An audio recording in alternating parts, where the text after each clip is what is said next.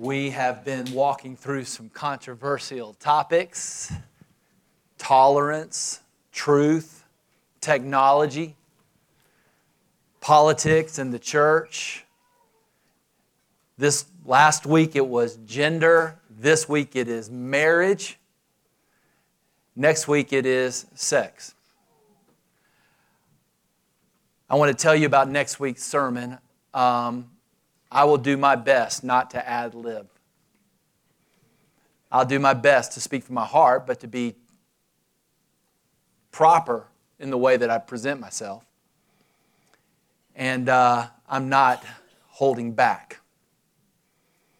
And I'm not holding back at your children or at you. There's no sense in preaching the sermon if we're not going to address the sexual lunacy of our culture. I don't know where I'm going totally yet. I know me, and I won't know till next Sunday morning about 9 a.m. But we are going to provide for parents if you have upper elementary age children and wish to uh, not let them partake in this sermon. We want to honor your right as parents to teach your children at the time and in the manner that you deem is best. And so we'll have something down the, and they can even participate in helping Shelly with the younger children. It can be meaningful. Perhaps by Thursday, I'll have the major outline nailed down so you can kind of see where I'm going. But I wanted to let you know that because we wanted you as a family to know how to make the best decisions for you and your children. So, how about that? We provide you the liberty of making a good decision. And then you know that we have a lot to talk about next Sunday and there's no need to play pretty. It's bad out there. It's bad in here. That's next week. So, marriage.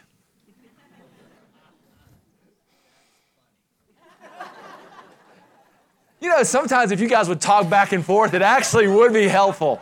I've wondered what would happen if you guys actually talked back, if I had the organ over here, and when I was hitting a really good point, the organ master would just kind of pick it up a notch so I would know, keep going.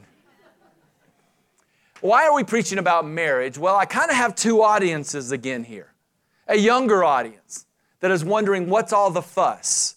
Why do we really need to talk about this? Who really cares anymore? Isn't this some traditional patriarchal thing, a social construct? Why do we care who gets married? What our government calls marriage? I don't even know that I want to get married. And if I do, I don't know that I want to get married quickly. Why not push it off, the, push off the inevitable? Well, I have something good to say to you from God's Word. But then I want to talk to those of us who are married. And there's a lot that God's Word still has to say to us as I remind you of some truths found in Scripture. And I especially want to talk, I say especially, I probably shouldn't have said that, but I also want to talk to those who are of the older generation that have been married for a long time. Because you may think you've seen it all. But a lot of times as we get older, marriage doesn't become sweeter. We become crusty and cranky and set in our ways, and we're just like two tired roommates who can't leave one another because the Bible says so, beside the fact we're just too tired but we don't like each other and we're hardly best friends, and it's really a good day when the spouse take, goes out of town for a couple days. If that's you, I have some good words for you. Marriage is always something that is a gift from God, but it's always something that we can pervert. So, what says the Word of God? Like last week, let's go back to beginning. First of all, I want to talk with you about the watchmaker. The watchmaker takes pieces of metal and other elements, and they put them together in this master timepiece. This is what God did, but in the beginning, God first created a needy universe. You're like, what's going on with that statement? Well, if you just read it, it's in Genesis 1 1 and 2. Let me prove it to you. In the beginning, God created the heavens and the earth, and the earth was what? Without form, and it was void, and darkness was over the face of the deep, and the Spirit of God was like hovering over the waters. The Spirit of God is there, It's hovering like he's ready to do something and like something is needed because it's a needy, dank universe. Intentionally, God created on purpose the heavens and the earth without structure, order, form, meaning, or light. In his own language, as he describes his own work, he says, It is empty, it is void. A synonym for that in the Hebrew language is it's just chaos. It's a needy universe that he created. Sometime later, God then improved his needy universe. Like Michelangelo took a, a, a, huge rock and sculpted that beautiful work, that David that you can go see. Or like a potter takes a lump of clay that is nothing pretty, and before you know it, it's this ornate bowl, multicolored, gorgeous. Or maybe like Daphne, who, who, who finds joy in going and finding refuse, garbage, things that are discarded, things that no one wants, and makes something beautiful out of it. This is what God did. Intentionally, He created a needy world, and then He formed it and filled it. On those first six days, we see God shining His light. Why? This is not the sun and the moon yet. This is his supernatural light. It's like I think maybe he wanted the heavenly council to watch and see what he's getting ready to do. And then God started separating the, the night from the day, the water from the, the land. He started making the birds and the fish and the animals. And then God did something special. On the sixth day, God created a needy man. Remember, I already showed you God intentionally created a needy universe. He created a needy man. After constructing the animals, God said, Let's make something special. Let's make it in our own image. With his hands, he formed Adam out of the dust. With his mouth, he breathed life into him. From his heart, he said, This is good. This is very, very good. And he blessed the man for some period of time. I don't know. Was it hours? Was it days? Was it weeks? I don't know. But for some period of time, it may have been minutes. I don't know. God and man loved and labored together. Maybe six days they worked in the garden. On the seventh day, they had a holiday. It was good. It was very good. They worked and they rested, they Sabbathed together. Adam worshiped at night. They, maybe he walked in the garden with God. For some period of time, this happened, but at some point, Adam became lonely. He was a, a man without a partner with whom he could labor, without a friend with whom he could talk, without a sister with whom he could pray and sing songs to God, without a bride with whom he could procreate, recreate, and celebrate. He was not whole. He needed help. And God, acknowledged the need of this man and said, Something is not right. God actually said, Something is not good. So, just as God initially and intentionally created a needy universe, this is what He did with man, and the watchmaker becomes the matchmaker. God improved His needy Adam by creating Eve. This is what he did. Here's how the story goes in Genesis chapter 2, verses 18 through 25. The Lord God said, It's not good that the man should be alone. I will make a helper for him. God does this. He brings the helper, he constructs the helper, he puts Adam to sleep, he does surgery on the man.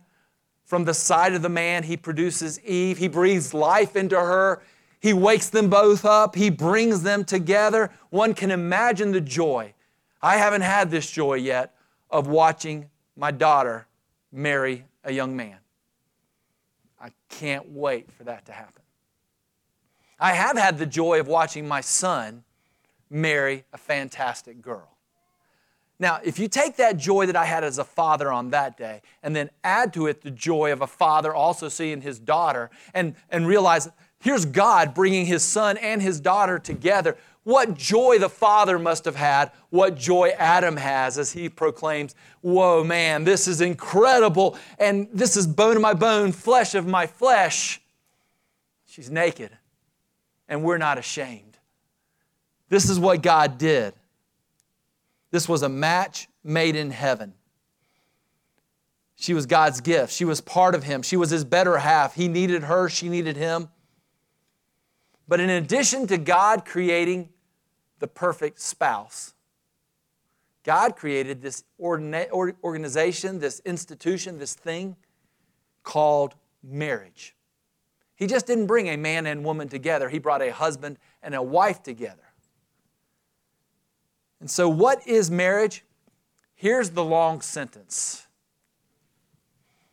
Marriage is a God ordained, heterosexual, monogamous, prioritized, and lifelong union. Oh, it's male served, relationally intimate, physically intimate, as they partner together in their joint vocation as worshipers of Jesus Christ while proclaiming the gospel to one another and the watching world. So I guess now's the time in which I got to figure out if I'm splitting this sermon in half or skipping some stuff. And I think I'm going to skip some stuff. I've got all of this in writing, so I'm just going to leave my notes for a second and use this as a way to walk through. But if you need any of this proven to you, I've got the proof. I've got the evidence. God's word is there. God ordained. It's not a patriarchal invention to control the woman. It's not just some ancient tradition. It's not a social construct. It's not an American thing. It is surely not a governmental thing that they can either authenticate or deface. It's a God ordained institution. God is serious about this. He started with marriage in his first story in Genesis, and when you get to the end of the book, it's his last story in Revelation. It's his, the place of his first miracle.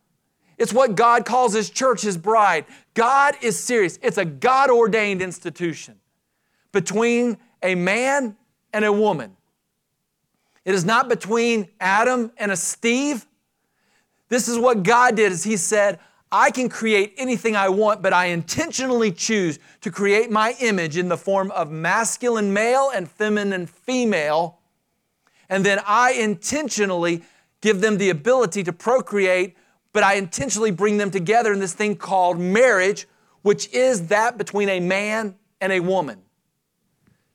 A man and a woman. It's monogamous. The, Lamech is the first polygamist that's recorded in Scripture. And he's the one who writes songs of how wicked and evil he is.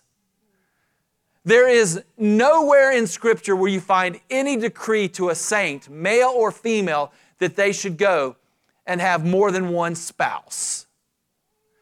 As a matter of fact, God specifically says to kings and to elders, you need to be one woman men.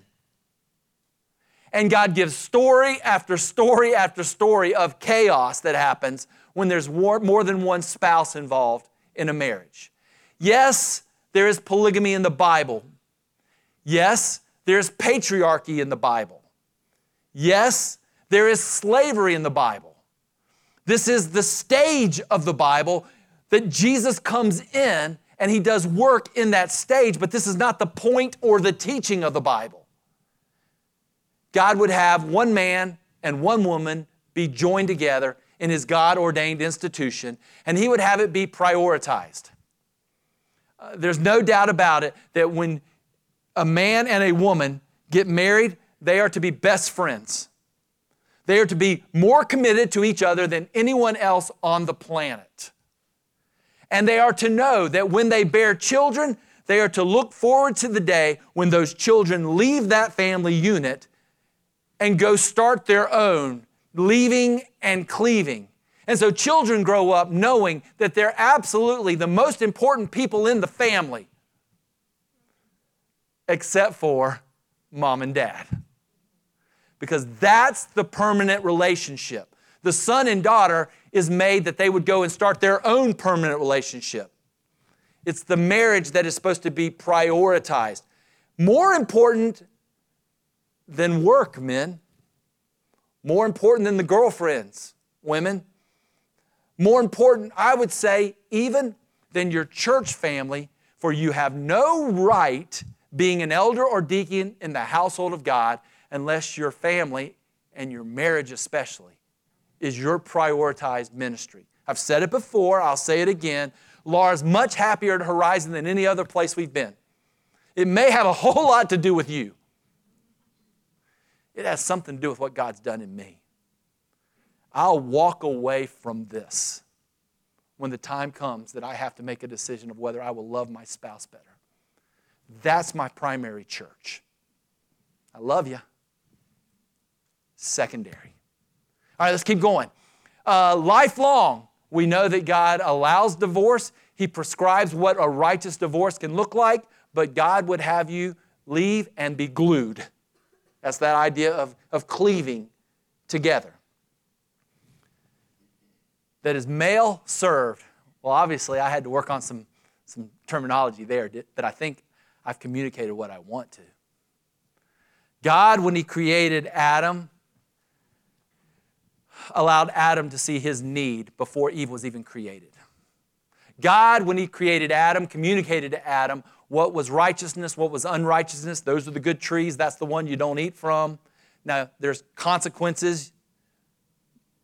God gave Adam the privilege of being able to help his wife understand God's will better. God gave Adam the right to, to name his wife. And he did it well, saying, She's from me, she's part of me.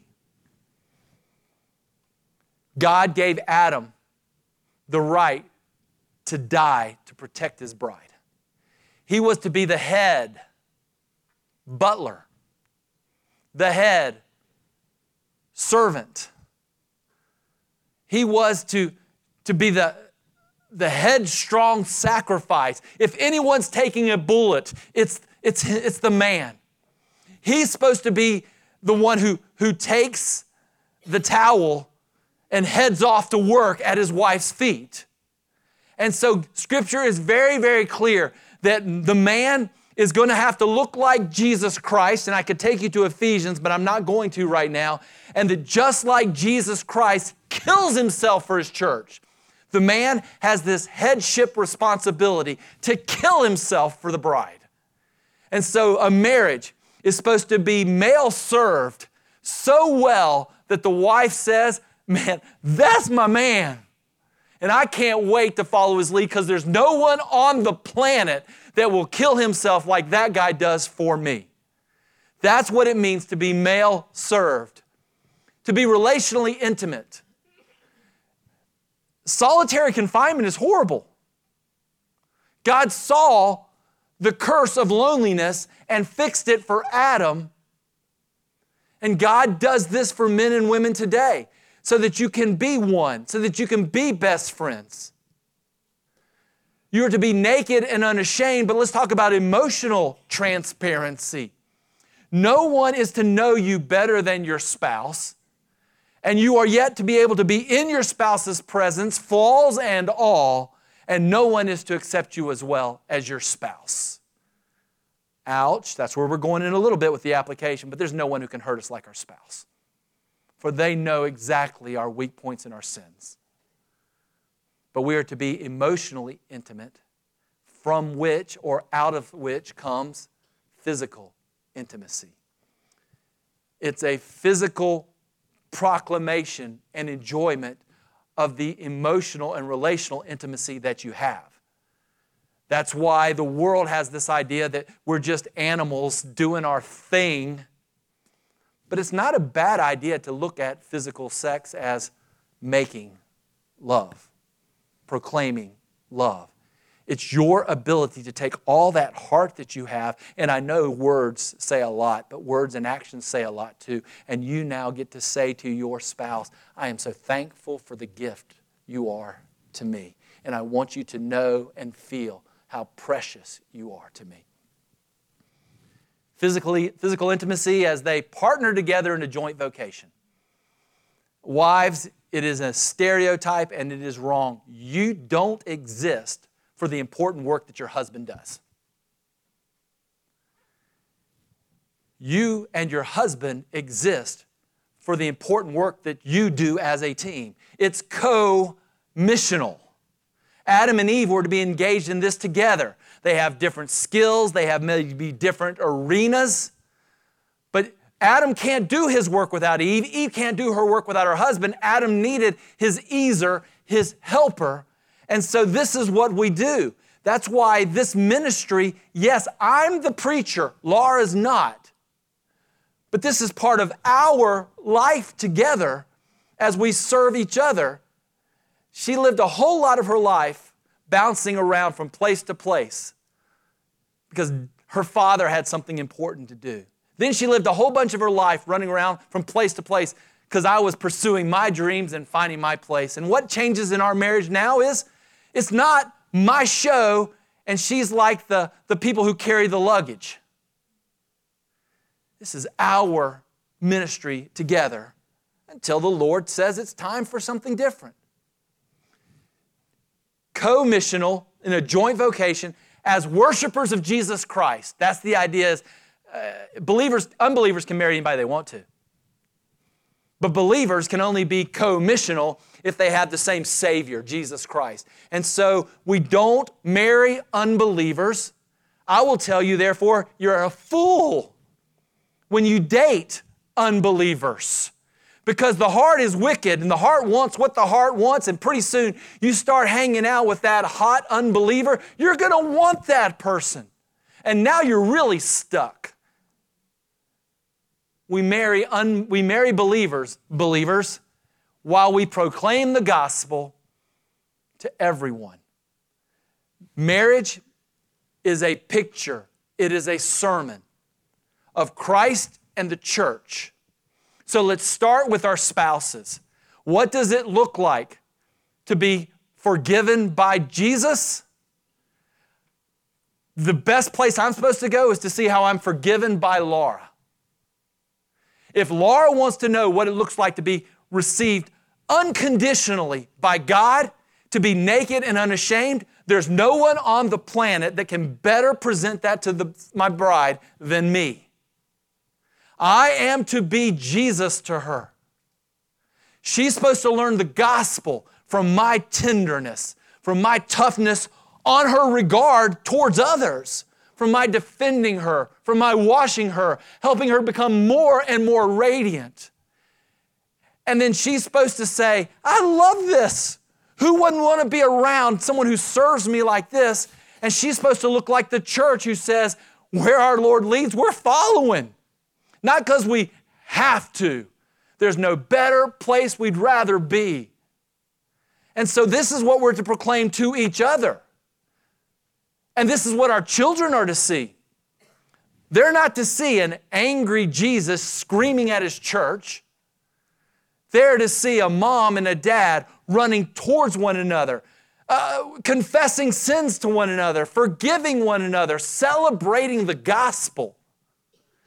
And then it used to be really tough to be an evangelist out there, but now you just, if you're a man, you have to be a man. If you're a woman, you have to be a woman. And if you're married, you have to get along. That's like, whoo, those people must be Christians. This is what the world needs to see that we really so much believe in unconditional grace. And we show it in our marriages, and our children learn to show it in their marriages. And before you know we have two and three and four generations of families showing Jesus through their marriages, and the world is watching, going, That's different than what I see. Yes, we have the watchmaker and we have the matchmaker, and God has said marriage is good. In Proverbs 18 22, it says, He who finds a wife finds what is good and receives favor from the Lord. And in Ecclesiastes 4, it says, Two are better than one because they have a good reward for their toil. For if they fall, one will lift up his fellow. But woe to him who is alone when he falls and has not another to lift him up. Again, if two lie together, they can keep, they keep warm. but how can one keep warm alone? And though a mighty man may prevail against one who is alone, two will withstand him. But a threefold cord is even better. It's not quickly broken. How good it is when God the Father, God the Son, and God the Holy Spirit fill the hearts of men and women and then lead those men and women to leave and cleave and join together. Marriage is very good.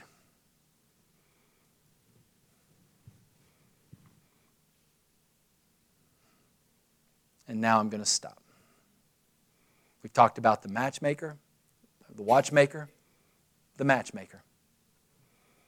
Next week, we'll pick this up with the troublemaker, the peacemaker, and the love maker. So I guess we'll talk about making love and sex in two weeks. Just end this sermon by recognizing God's good plan for marriage. And realize that Satan would love to destroy it. And he is out there, and he has here. And that God is the one who can come back and redeem and restore individuals, but he can redeem and restore households. We'll go there next week. But this is the ideal. This is what God has in mind. This is what the world mocks. And trouble's coming. And you'll see next week that Satan is really, really bad. And he's got a lot of help.